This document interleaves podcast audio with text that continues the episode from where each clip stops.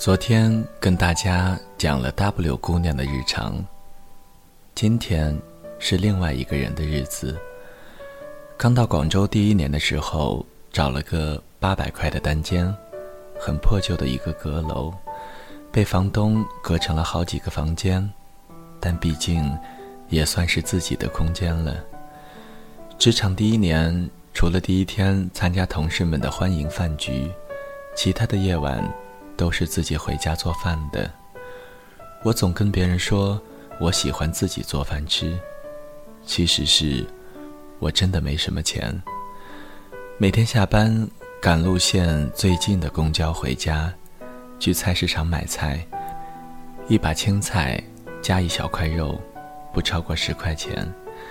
回家洗菜，肉切丁，加一把自己喜欢的辣椒酱。油烟滋滋冒起的时候，饥肠辘辘的肚子叫得更大声了。青菜跟肉炒完，会加一小碗水，水开后加半包榨菜，敲一个鸡蛋，无需放油，撒一丁点盐，一个清汤出锅了。端菜出厨房的时候，本来的预设桥段是应该有个人摆好桌椅碗筷。等着你的菜摆上去，然后加一句：“哇，好香啊！”然后有人盛饭，有人倒饮料，还有人吵着：“我好饿，我先开吃了哈。”可是这一切都没有，房子太安静了，倒是隔壁房子的锅碗瓢盆声此起彼伏。于是我打开电脑。随便点开一集《快乐大本营》，或者《康熙来了》。这一期的专题是什么？请来的明星是谁？我都不在乎，只要他们笑得很大声就好了。周末的时候，因为没有多少钱，最大的娱乐就是出门买些零食跟水果回来，待在屋里看电影。天气好的时候，会一大早起床。拆开床上的被套，把被褥拿去阳台，拎一把椅子出来，被褥就晒在椅子上了。然后把换下来的脏被单浸泡半小时，再回来揉搓，过水清洗。家里没有洗衣机，于是要把洗好的被单放在桶里，先把一头的水拧干了，再换另一头，然后晾晒。周日晚上，被褥被单一起收回来，一股阳光的味道扑鼻而来。想着以前自然课堂上老师说，其实这是螨虫被太阳晒死之后的尸体味儿。这一刻也不觉得恶心，因为这是这个房间里最让我喜欢的味道了。我一度感觉这种安静的状态很是惶恐。于是我邀请我的同学来陪我小住一段，然后我发现所有的桥段并不是我所设想的那样。我开始下班买两个人的菜，我要打电话给同学问他今天晚上要不要吃饭，加班到几点，明天要不要带午饭。饭菜从厨房出锅的时候，也没有人摆好碗筷等着我。同学依旧在沙发上玩电脑，一边吃着，一边想聊点上班的新鲜事。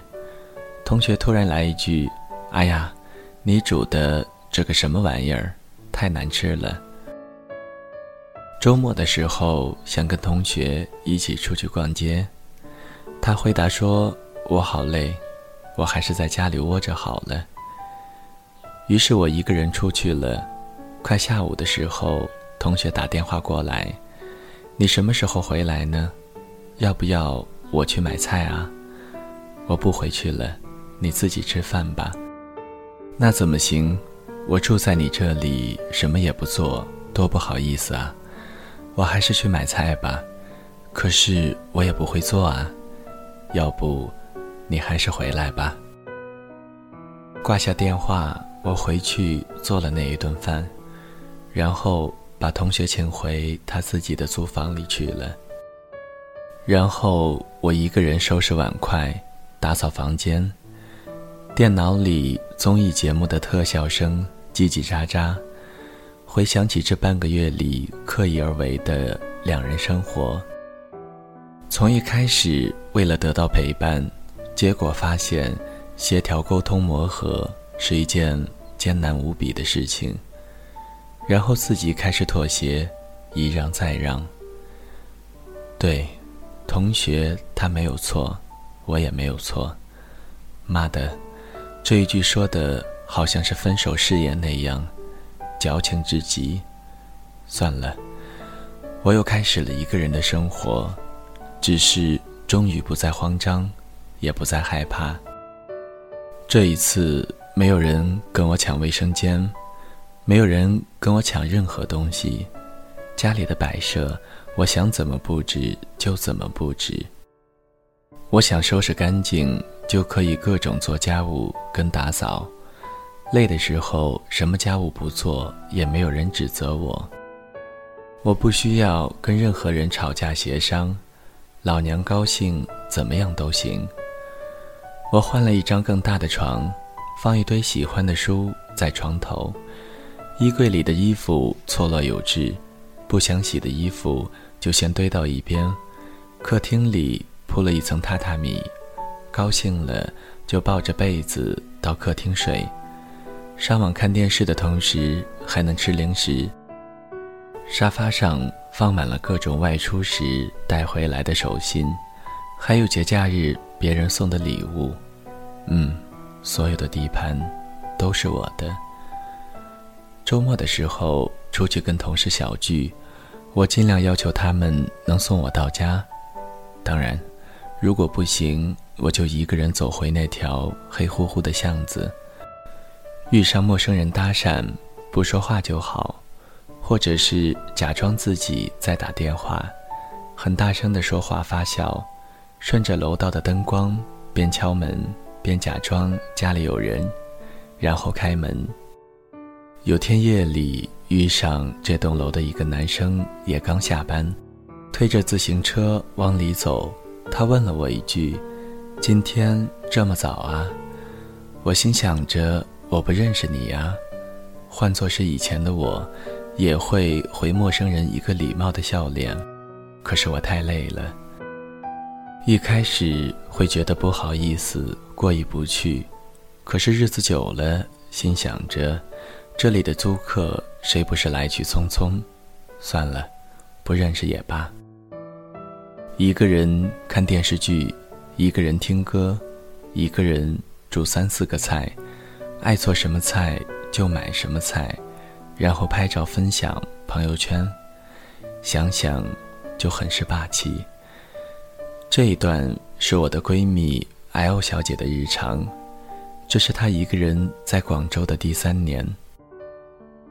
她告诉我，我不愿再去想第一年自己是怎么过来的。或许是那个时候，为了解决生存难的问题，挣钱的驱动力盖过了孤独的感知力。真正的难受是我自己挣了点小钱，开始有时间思考人生了，于是开始慌张起来。好在这种慌张，我通过尝试跟一个同学同居半个月，瞬间就反向的把这个问题解决了。我发现自己是适合一个人的，前提是我接受了这个一个人也能把自己过好这件事情，其他的慌乱也就顺其自然的解决了。妈的，我又觉得他也说的很对，我竟无言以对。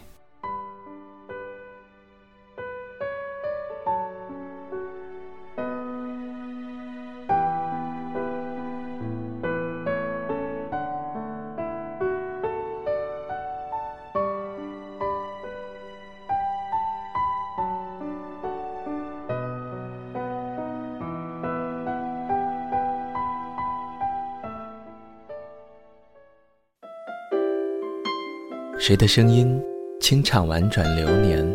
谁的双手挽起千年不变的誓言？用音乐品味生活，用音符记录感动。我的声音会一直陪伴在你的左右。